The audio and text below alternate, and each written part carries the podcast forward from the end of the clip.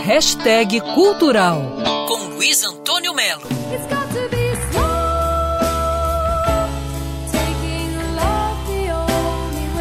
Essa é a cantora britânica Anne Haslam, do grupo Renaissance, que arrancou horas de aplausos do Brasil durante a turnê de 2017. A boa notícia é que o Renaissance volta ao Brasil para uma agenda em março de 2022 e dessa vez acompanhada de outra lenda britânica que é a banda Covedere, da cantora Sonja Cristina.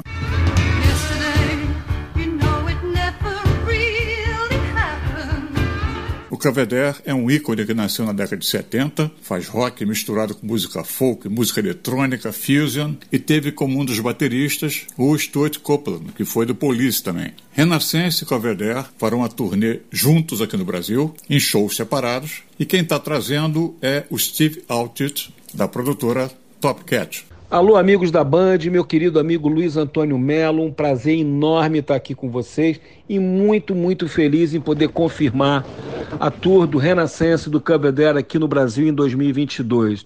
Os shows ocorrerão no Rio de Janeiro, no Vivo Rio, em São Paulo, no Espaço das Américas e no Palácio das Artes, em Belo Horizonte. Olha, vai ser uma noite fantástica, um encontro de duas das maiores cantoras do rock mundial. Anne Haslam e Sonja Cristina, fazendo uma noite espetacular. Conto com a presença de todos vocês, vocês todos são convidados para assistir um show inesquecível. Para reservar ingressos, mais detalhes e tudo mais sobre a turnê Renascença e Caveder no Brasil, é só acessar topcat.com.br.